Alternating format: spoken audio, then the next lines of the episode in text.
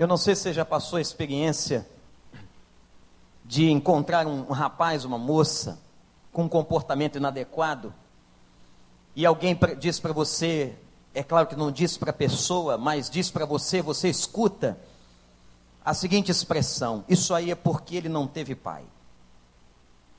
Ou então a pessoa diz assim: Ah, porque esse comportamento que ele está tendo é fruto de pais separados. No fim da história, as duas afirmações estão dentro de uma mesma realidade. O mau comportamento de algumas pessoas, a vida de algumas pessoas, parece que denuncia mais ou menos que aquele homem, que aquela moça, não tiveram ou não têm pai. Interessante que um presidente da Convenção Batista Brasileira foi a uma conferência na Ásia e alguns países da Ásia são muito conservadores, muito mais conservadores. O Ocidente, onde nós estamos, é muito mais liberal do que o Oriente. Quem já visitou os países daquela metade do mundo sabe do que eu estou falando. E naquela reunião de pastores haviam líderes de várias partes do mundo. E um dos exercícios que os pastores deveriam fazer, os representantes dos países, era mostrar alguma coisa da sua cultura. Então os franceses mostraram alguma coisa da cultura francesa, assim também fizeram os ingleses da cultura inglesa, aquela turma do Oriente Médio, gente do Líbano, do Egito, o pessoal do leste europeu, da Rússia, também da Ásia, do extrema, da extrema Ásia, do Japão, e chegou a vez do pastor brasileiro que ia mostrar alguma coisa da nossa cultura, e ele escolheu então mostrar algo que realmente marca a nossa cultura, que é o samba. Mas ele decidiu mostrar o samba de uma outra forma. Ele decidiu passar um trecho de um desfile de escola de samba num período de carnaval, para mostrar a cultura brasileira. E foi interessante que o samba é uma coisa bem alegre, bem movimentada. A gente escuta um sambinha, fica logo com o pé nervoso, porque é da nossa cultura, né, nossa índole latina. E quando ele colocou aquele samba, mostrou um pedaço de uma escola de samba que estava desfilando naquele carnaval, ele percebeu que tinha alguma coisa errada, porque havia um silêncio sepulcral no ambiente. Ele imediatamente cortou aquela cena, pediu para o vídeo desligar o que estava sendo passado e ele escutou um homem chorando. Eles ficaram tão chocados com a cena especialmente com as mulheres que estavam desfilando naqueles biquínis e algumas estavam nuas e apenas um tapa-sexo ou uma pintura nas partes íntimas do corpo. E um homem olhou para aquele pastor brasileiro e disse com todo respeito: essas meninas não têm pai. É impressionante a correlação que ele fez da questão da educação, da presença do pai com a questão da moralidade.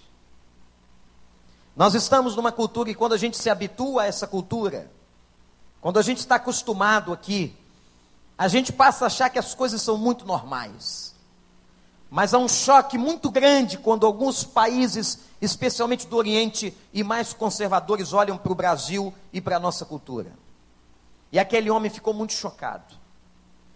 E eu comecei a me lembrar dessa história quando eu estava preparando esse texto para trabalhar com vocês, nesse contexto cultural de Dia dos Pais, e me lembrei da história de um rapaz. Esse rapaz, cuja história eu vou contar agora, é, uma, é, uma, é um marco importante na Bíblia, é uma figura espetacular. Ele é filho de uma família grande, tinha muitos irmãos. Eu não sei se você já ouviu essa história, mas se não ouviu, não tem problema, porque você vai ouvir um pouquinho dessa história. Há 20 capítulos na Bíblia, no primeiro livro, que contam a história desta família, que contam a história deste rapaz. Ele, ainda muito jovenzinho, foi vítima de uma questão de educação dentro de casa, e os seus pais tinham uma predileção por ele. Não me perguntem por quê, não sei responder, mas parece que entre algumas famílias e dentro de algumas casas isso ainda é verdade. Até hoje a gente encontra rapazes e moças dizendo o seguinte: não, que meu pai preferia o meu irmão. Meu pai preferia a minha irmã. Algumas vezes isso é só chororô, mas outras vezes isso é real. É verdade que às vezes havia uma predileção ou há uma predileção. Eu estou falando isso aqui, estou vendo alguns darem um rezinho e até cutucando gente do lado. Eu não sei se você já pensou isso na sua casa. Papai, mamãe prefere o meu irmão. Vamos fazer uma confissão pública. Quem alguma vez já pensou isso diante de Deus, levante sua mão. Olha só, temos um problema grave de autoestima aqui. Vamos ter que fazer um trabalho, pastor Daniel, de psicologia profunda nesta congregação. Em algum momento da vida você pensou que seu pai e sua mãe preferiam o seu irmão. Isso é coisa da vida. Mas o caso que eu estou contando foi real. E foi tão real que a mãe preparou uma túnica, uma roupa muito especial para aquele menino. Ele novinho ganhou uma roupa. Você se lembra, não sei se você foi vítima disso, eu fui vítima disso.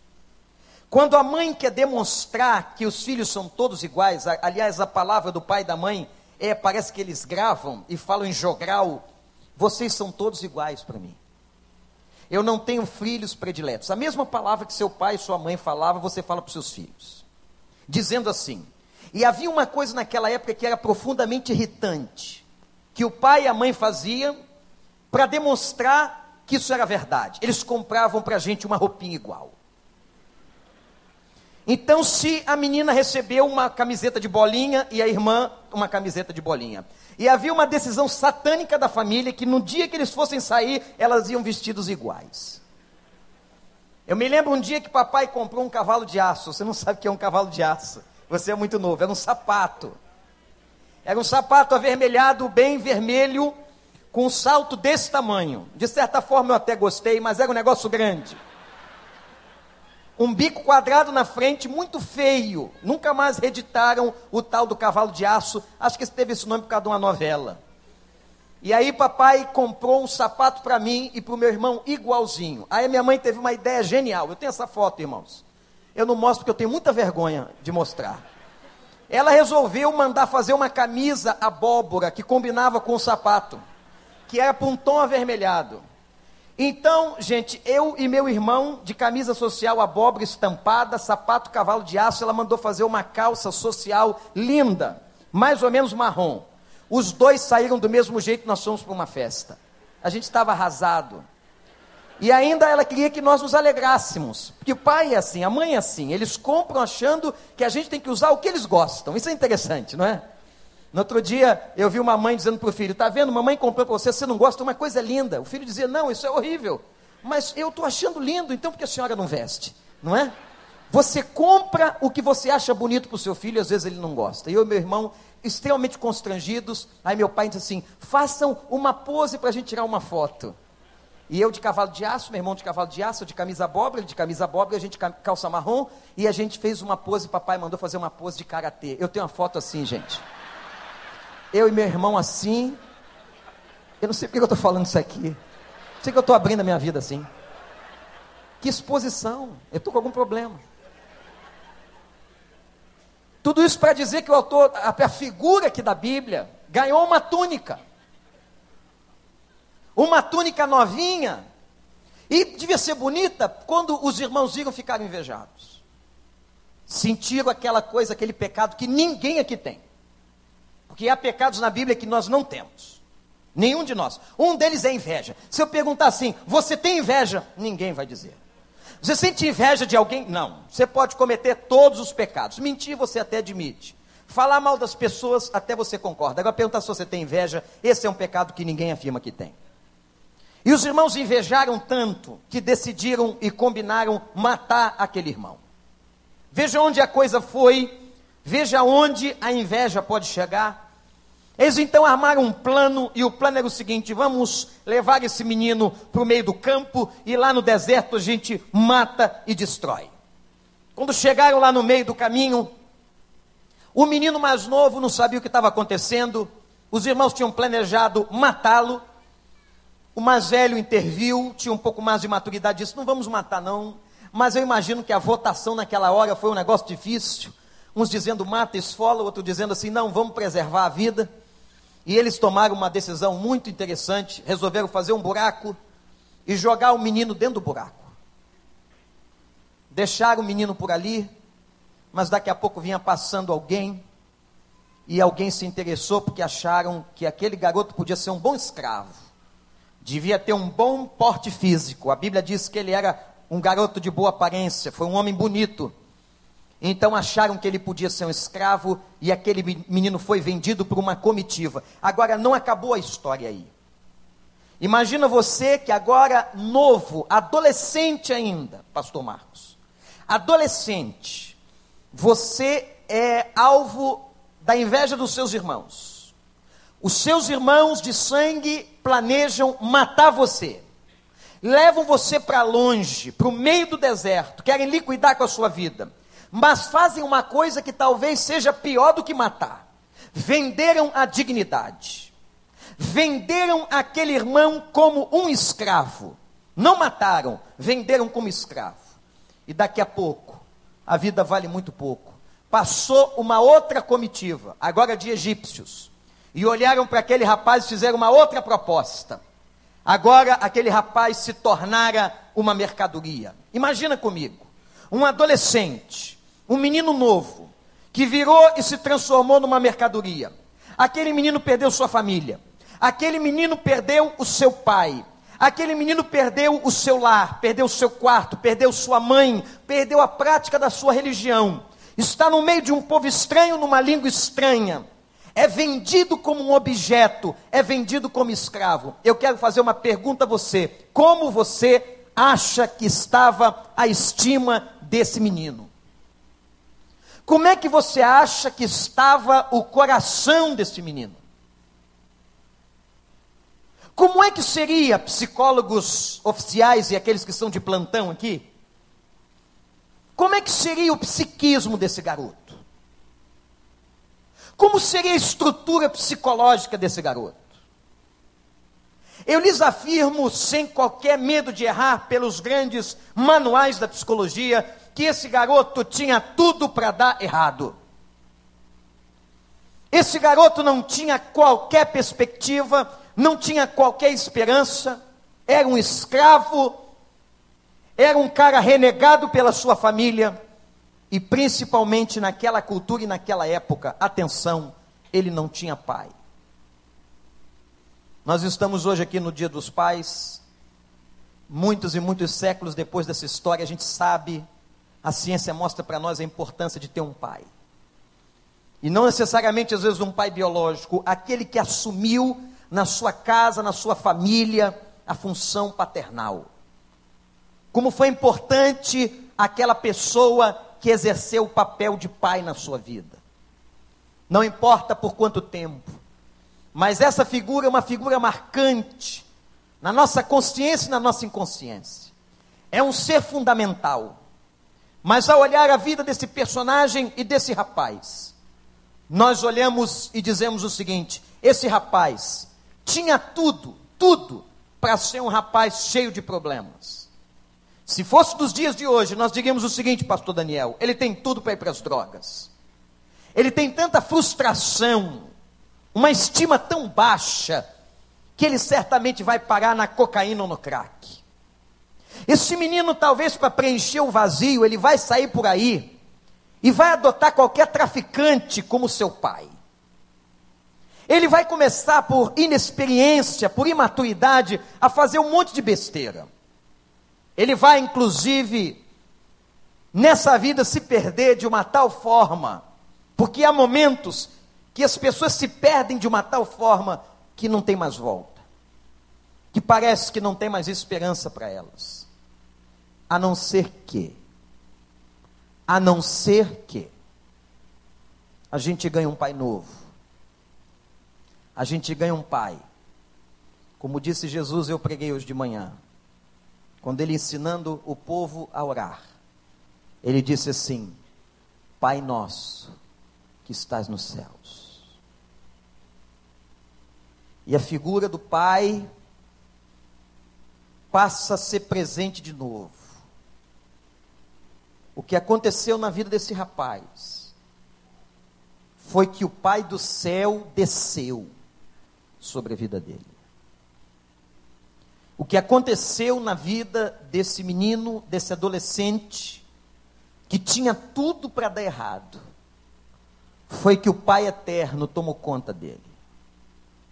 Há um texto da palavra que diz assim: ainda que a nossa mãe, e eu poderia dizer ainda que os nossos pais, se esquecessem de nós, o nosso Pai do céu não se esquece da gente um minuto sequer. Você crê nisso? Eu queria que você lesse comigo um versículo só da Bíblia, que está no capítulo 39 do livro de Gênesis, versículo 21. Se você tem uma caneta e tem essa prática de riscar ou marcar na sua Bíblia algum texto, faz isso. Porque esse texto é marcante na história desse menino. Esse texto, gente, diz assim, verso 21, capítulo 39. Mas o Senhor estava com ele. Mas o Senhor estava com ele e o tratou com bondade. O tratou com bondade, concedendo-lhe a simpatia de um carcereiro. Que o Espírito Santo nos abençoe. Eu quero mostrar para você nessa noite algumas coisas que esse pai de cima faz. Alguns carinhos, algumas ações que Ele faz na minha e na sua vida. Você que entrou aqui hoje, alguns entraram com saudade do seu pai, de um pai que já partiu, mas outros entraram aqui talvez muito frustrados, porque não tiveram um bom pai, não tiveram um exemplo. O pai desse rapaz foi saqueado, foi tirado dele mas estava vivo. E esse versículo é um versículo que fala da vida de José. José perdeu o seu pai. Interessante que algumas coisas Deus fez com ele. Me impressiona o trato de Deus. Como é que Deus trata da gente? Ainda que não haja ninguém ainda que os amigos nos abandonem, ainda que até a família se esqueça de nós, ainda que um pai não cumpra o papel que deveria, ainda que uma mãe coloque na frente dos seus filhos tantas outras coisas, é impressionante o que Deus faz. É impressionante, foi impressionante o que Deus fez na vida de José. Esse menino que tinha tudo, gente, tudo para dar errado. Ele tinha todo o perfil, ele tinha todas as circunstâncias, ele tinha tudo ao redor dele, em que a gente podia olhar, qualquer técnico de comportamento, podia olhar para tudo aquilo e dizer assim: esse menino não vai dar em nada, esse menino vai se perder na vida, esse menino está completamente arruinado. Mas há um detalhe que faz a diferença.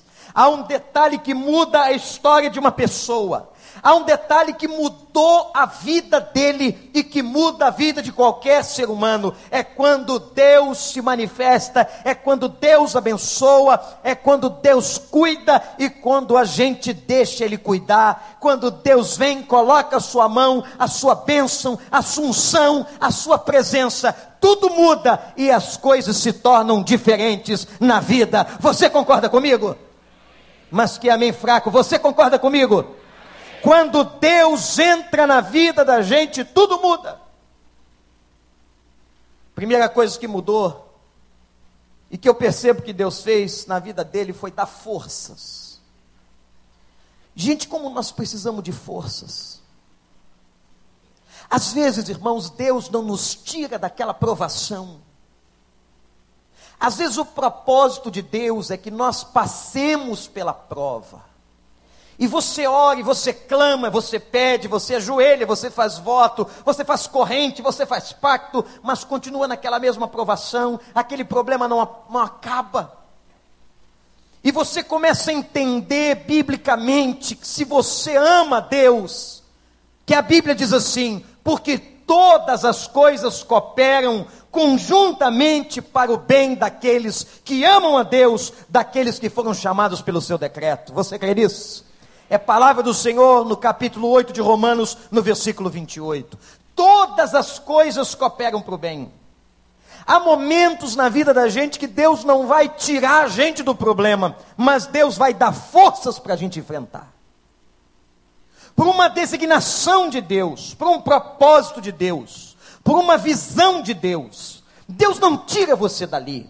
Deus não tira aquela enfermidade, Deus não tira aquela crise, Deus não tira aquela dificuldade, porque Ele está querendo pedagogicamente ensinar alguma coisa. O sofrimento na vida de um crente não acontece por si mesmo. Um sofrimento na vida de um crente tem um propósito disciplinar, curador, transformador e de lapidação do caráter.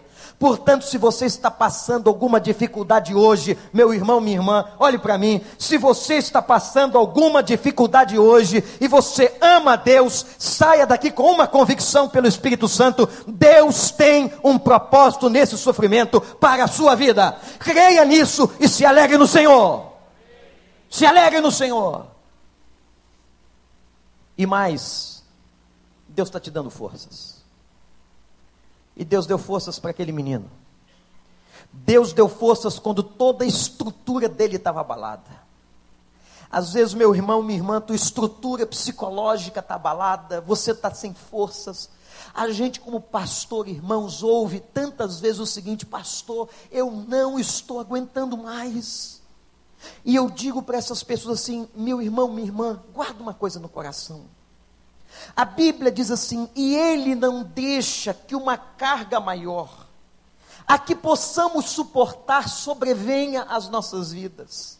Se Deus está permitindo você passar por esse vale, é porque Ele sabe exatamente do teu limite, guarda isso no teu coração. Deus sabe do limite que você tem, Deus sabe até onde você aguenta, nem você sabe exatamente até onde você aguenta, mas Ele sabe e na hora certa Ele vai intervir e Ele vai dar libertação. Ele deu forças para José passar por tudo aquilo, toda aquela rejeição, todo aquele complexo toda aquela venda, todo aquele sofrimento, porque o nosso Deus é Pai, e o nosso Deus que é Pai, e esse Deus que é Pai, dá forças. A primeira coisa que o Deus Pai faz com a gente é dar força para a gente. Eu quero que você saia daqui com esse ponto, e talvez esse único ponto da pregação fosse suficiente para animar e abençoar você. O teu Deus, o teu Pai, dá forças à tua vida. Amém, gente? Louvado seja o nome do Senhor. Segundo, sabe o que Deus fez com ele? Deus deixou que ele passasse um dos momentos de maior aprovação do caráter. Você sabe onde é que ele está agora? José está numa prisão. Ele foi preso por causa de uma mulher a mulher de Potifar, quem conhece a Bíblia sabe a história dela. Mulher sem vergonha. Mulher casada. Mulher endemoniada. Mulher que sabia que José era apenas um serviçal do seu marido. Agora você imagina comigo a situação desse cara.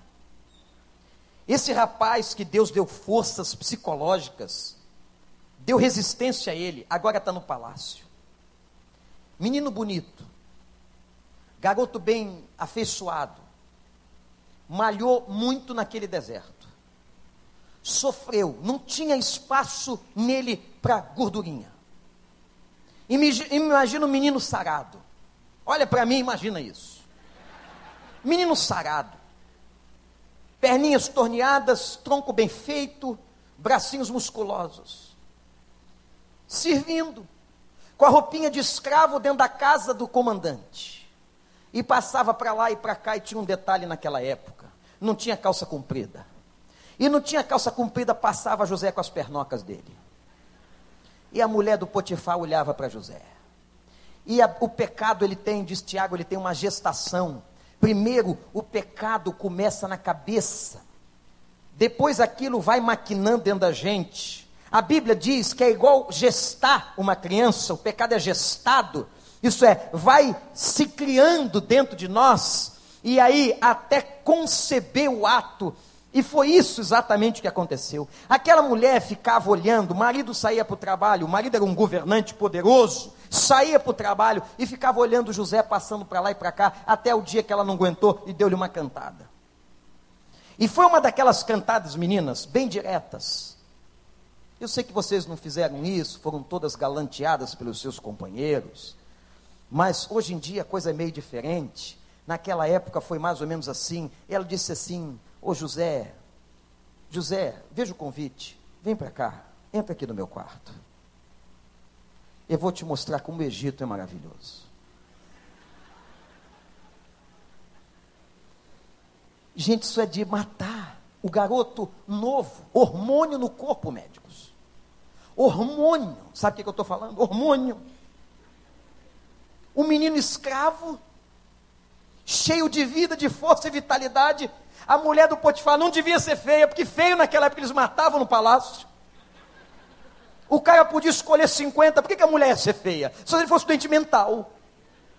Ela, ele deve ter escolhido aquela gata para morar com ele, mulher do Potifar, e ela toda hora, José. A Bíblia diz um negócio, irmãos, tremendo na história. Depois eu sei que vai ter gente aqui que vai ficar tão curioso pela palavra de Deus que vai ler de madrugada. A Bíblia diz assim: que ela dia e noite, dia e noite convidava José a estar com ela. Dia e noite, gente, eu não sei como aquele menino aguentou. Dia e noite a mulher no pé dele. Eu imagino que no final ela apelando, dizendo: Zezinho, vem cá, entra aqui, vem cá, Zezinho, eu vou te dar um amasso. Ela devia fazer de tudo e o menino firme. Você sabe como aquele menino seria chamado hoje? Você sabe o que a comunidade diria daquele menino? Ah, não. Essa coca é fanta.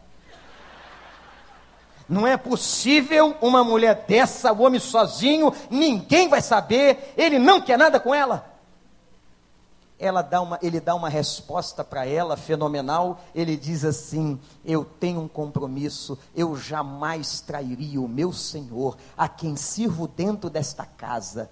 E ele então foge, mas na fuga ela ainda tenta pegá-lo e fica com a capa de José na sua mão. Foi a prova suficiente que o diabo precisava. Quando o marido chegou, ah, essa devia trabalhar com Regenato. Que teatro! A teatralização da mulher. Ah, meu marido, aquele judeu que você colocou aqui para trabalhar aqui em casa, ele fica me tentando. Eu não queria te falar nada. Eu não queria te contar para não te aborrecer, meu amor. Mas ele não vale nada, ele não presta. Tentou me agarrar. Olha aqui, eu enxotei ele, ele deixou cair a capa. E o homem ficou irado, furioso, furioso com José. Ah, aquele cara que eu dei lugar no meu palácio, eu dei emprego, eu dei poder, eu dei autoridade, foi e colocou José na prisão. É aqui nesse momento, eu pergunto uma coisa para você: existe alguma coisa pior do que ser injustiçado? Existe alguma dor pior do que alguém dizer que você fez algo que você não fez? E José está na cadeia. Mas o que diz o versículo 21, igreja? Lê bem alto aí na sua Bíblia, versículo 21. Mas o Senhor estava com José. E o seu, a sua bondade. E ele o tratou com bondade Meus irmãos, a história de José na prisão é a história de lapidação do caráter. Deus o estava preparando. Deus estava preparando aquele menino sem pai. Aquele menino cujo pai estava vivo e o amava. Mas aquele menino cujas circunstâncias da vida afastaram do seu pai e da sua casa. Deus primeiro lhe deu forças. E agora está lapidando o seu caráter numa prisão. Mas há uma terceira coisa que Deus dá como Pai do céu. Anote aí. Primeiro, Ele dá forças. Segundo, ele trabalha o nosso caráter nos momentos mais difíceis. E não se esqueça: o caráter de um homem é visto e trabalhado e lapidado nas horas mais difíceis da sua vida. Mas em terceiro, Deus começou a trabalhar e dar a ele poder espiritual. Que pai maravilhoso! O pai que cuida, o pai que deu forças o Pai do céu que chegou na orfandade de José, o Pai do céu que cuidou, livrando-o da tentação, o Pai do céu que lapidou o seu caráter, agora lhe dá dons. E foi naquela cadeia que ele interpretou um sonho tão importante. Foi naquela prisão que Deus lhe revelou que o Egito passaria sete anos de fome e que, portanto, deveria ter sete anos de provisão para que pudesse suportar os sete anos de sofrimento que viriam pela frente. Aquele homem interpretou os sonhos, primeiro, de um homem da prisão, de um carcereiro, e depois ele é chamado para interpretar o sonho da pessoa mais importante do Egito. Aquele homem mais importante, aquele comandante, aquele faraó, atormentado na sua noite pelos sonhos, pelos pesadelos. Buscava entre os seus magos, entre as pessoas, alguém que pudesse lhe interpretar o sonho com as vacas e com os fechos de trigo. Mandou chamar os seus magos, mandou chamar os seus intérpretes e ninguém dava interpretação. Alguém disse para ele: Mas tem um homem, tem um judeu que está preso, que interpretou sonhos dentro da cadeia, e quem sabe Deus pode usá-lo para interpretar o sonho.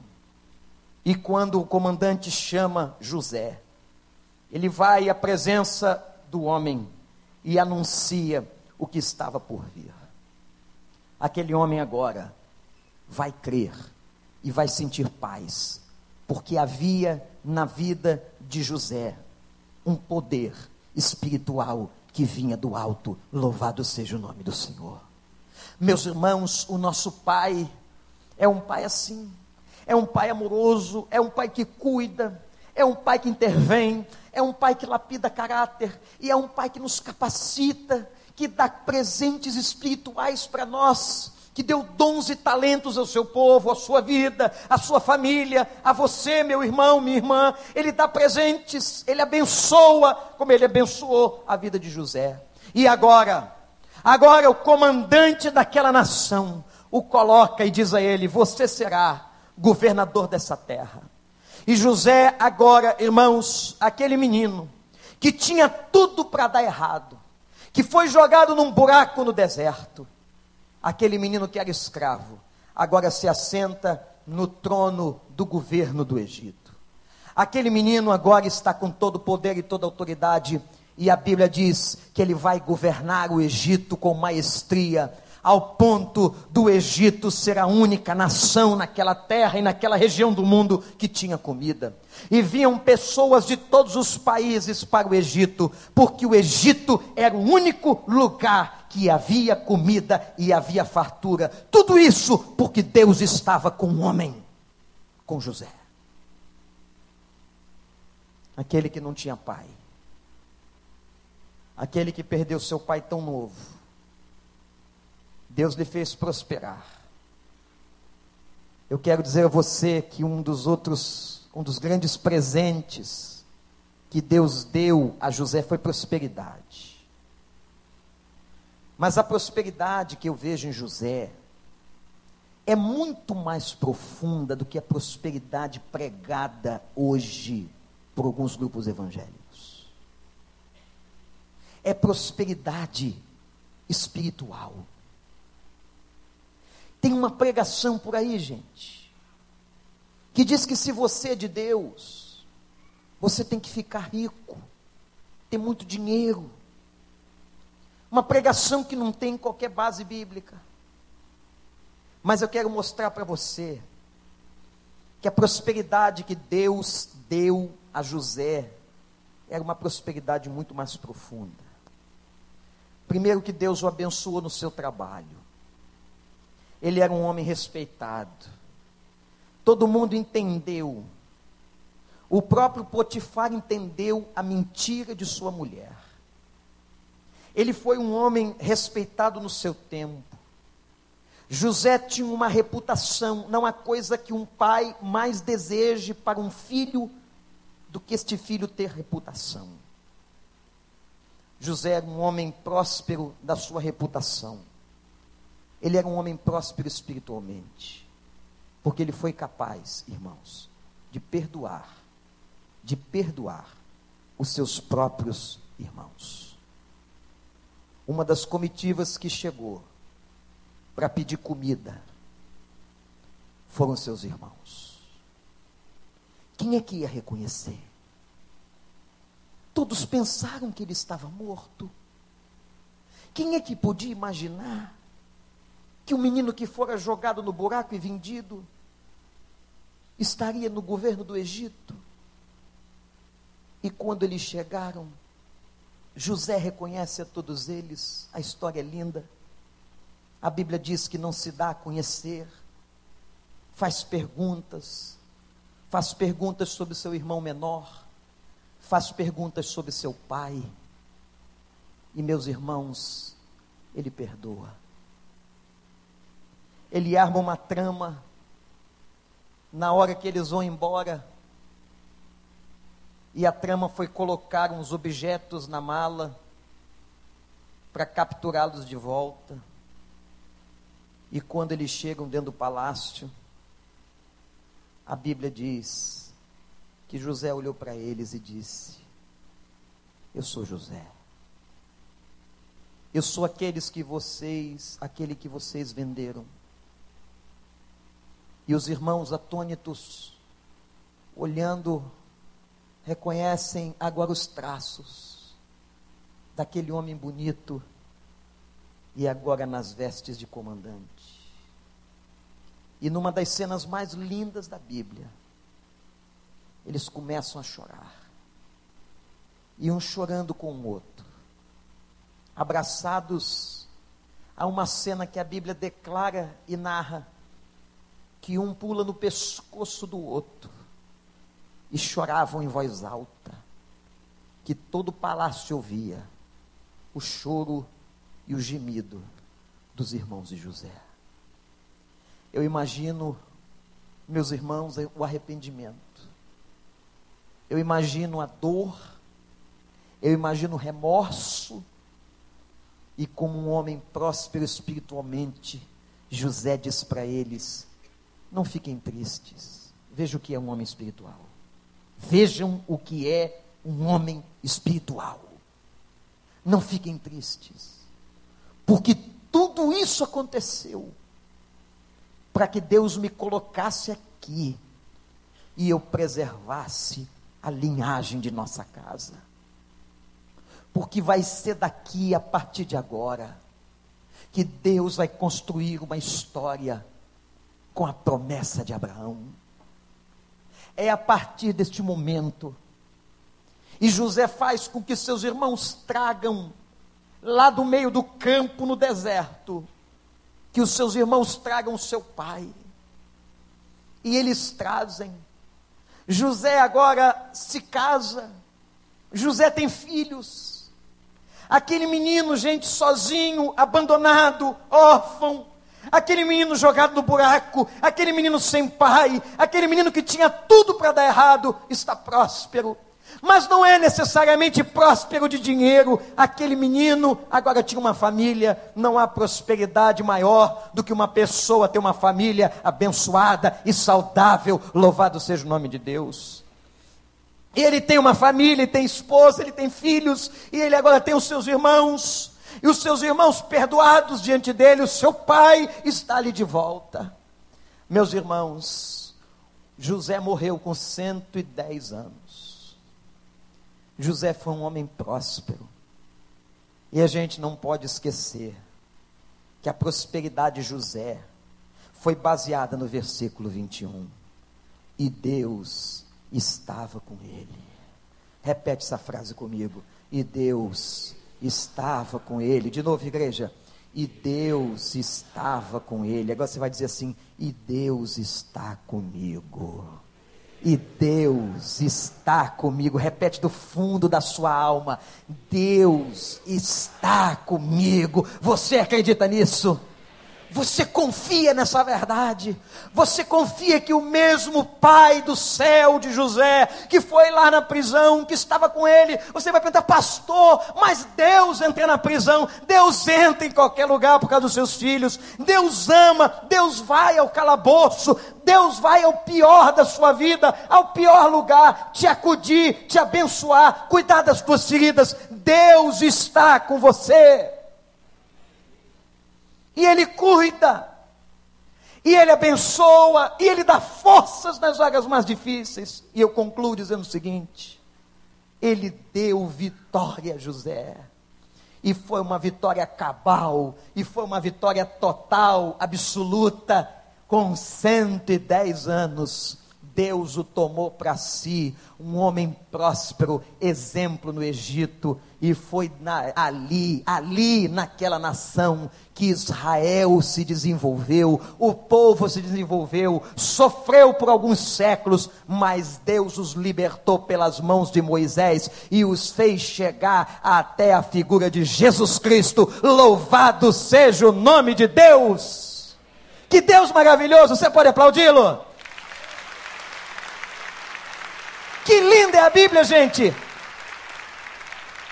Essa história começou com um menino que não tinha pai, que perdeu o pai, que do pai foi roubado e foi parar lá na frente o povo de Deus e a vitória da cruz do Calvário. Tudo por causa daquele órfão que foi parar no Egito. Glória a Deus. Você que entrou aqui sem esperança. Você que é triste, talvez, porque seu pai não foi o que você desejou. Eu quero dizer para você que tem um Pai no céu, que é nosso. Pai nosso, que estais nos céus, santificado seja o teu nome, venha o teu reino, seja feita a tua vontade aqui na terra, na minha vida, como é feita nos céus. Pão nosso de cada dia, Pai, nos dá hoje perdoa as nossas dívidas, assim como nós perdoamos aqueles que nos devem. Não nos deixes cair em tentação, mas livra-nos do mal, porque teu é o poder e toda a glória para todos sempre. O Pai é nosso. Você já convidou Jesus para ser seu Pai, para Deus tomar conta de você, para Deus abençoar você. Abaixa sua cabeça, ore comigo agora. Eu queria que você, neste momento, falasse com Deus. Mas que você dissesse, Pai. Eu não sei nem se você costuma chamar Deus de Pai. Mas faz isso agora. Diz assim, Pai. Eu queria tanto experimentar esse cuidado. Eu preciso desse cuidado. Talvez tenham pessoas aqui com dor. Não uma dor física, mas dor na alma Talvez pessoas aqui decepcionadas com suas famílias, com seus irmãos de sangue, pessoas decepcionadas com seus pais, mas pessoas que hoje querem declarar e dizer: Eu quero o teu cuidado, Pai do céu. entra na minha prisão. Talvez você esteja como José, numa prisão, pensando que Deus não se importa contigo. Você está chorando, está sofrendo aí, está sangrando no coração, achando que Deus não se importa contigo, que Deus não te vê no fundo do buraco, que Deus não olha para você nas tuas cadeias. Mas eu quero declarar a você em nome de Jesus agora, que esse Pai do céu, esse Pai que cuidou de José, esse pai que foi ao encontro da orfandade de José, vai ao teu encontro agora. E talvez você nunca tenha dito isso, mas diga, Pai, eu preciso ser cuidado pelo Senhor. Eu quero te entregar as minhas frustrações. Eu quero te entregar, Pai, os meus sofrimentos, as minhas prisões. Eu quero, Pai, que o Senhor me abençoe. Eu quero entregar a minha vida nas tuas mãos. Você quer dizer isso comigo agora? Você precisa dizer isso. Eu não sei o que você está sentindo, mas o Espírito Santo está conduzindo você, sua mente, seu coração. Você quer fazer esse Deus de Pai, você quer experimentar a paternidade de Deus na sua vida, o cuidado. Você precisa entregar a Ele. Se você quer isso, eu quero orar contigo. Levanta agora a tua mão onde você está e diga: Eu quero, pastor, eu preciso. Levanta bem alto para eu ver. Que Deus abençoe.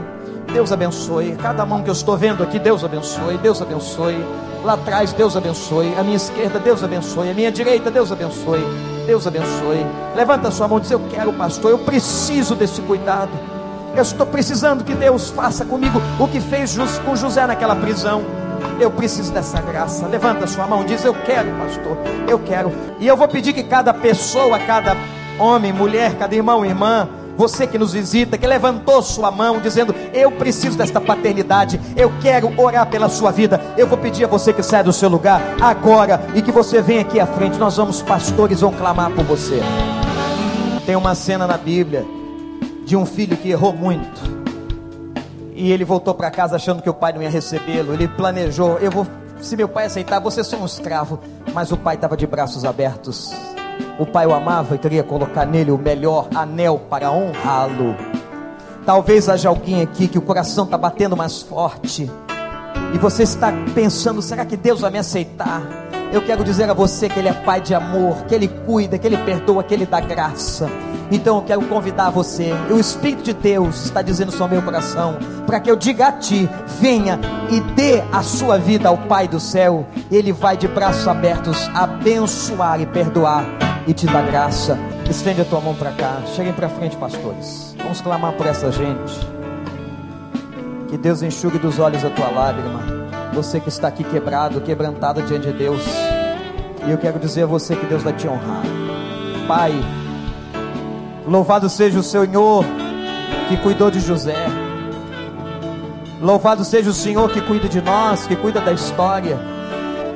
Pai, aqui estão essas pessoas. Tu sabes da história de vida de cada uma delas. Tem algumas que estão aqui sangrando no coração, sofrendo. Senhor, abençoa. Senhor, derrama graça. Algumas, inclusive, Pai, que não tiveram pai na terra mas que nessa noite abrem o coração para o Pai do céu. Ó Deus, abrace-as, cure as suas feridas, enxuga dos olhos as lágrimas, e aqueles que ainda não tinham entregue suas vidas a Ti, que essa seja a noite aceitável e que eles tenham o nome escritos no livro da vida. Ó Deus, abençoa, Senhor, dê graça sobre suas famílias, restaura, Senhor, a casa abençoa a vida e toma conta, como o Senhor tomou conta da vida de José. Ó oh, Senhor, eu os entrego nas tuas mãos, em nome de Jesus. Em nome de Jesus. E todo o povo de Deus diga amém. Deus abençoe.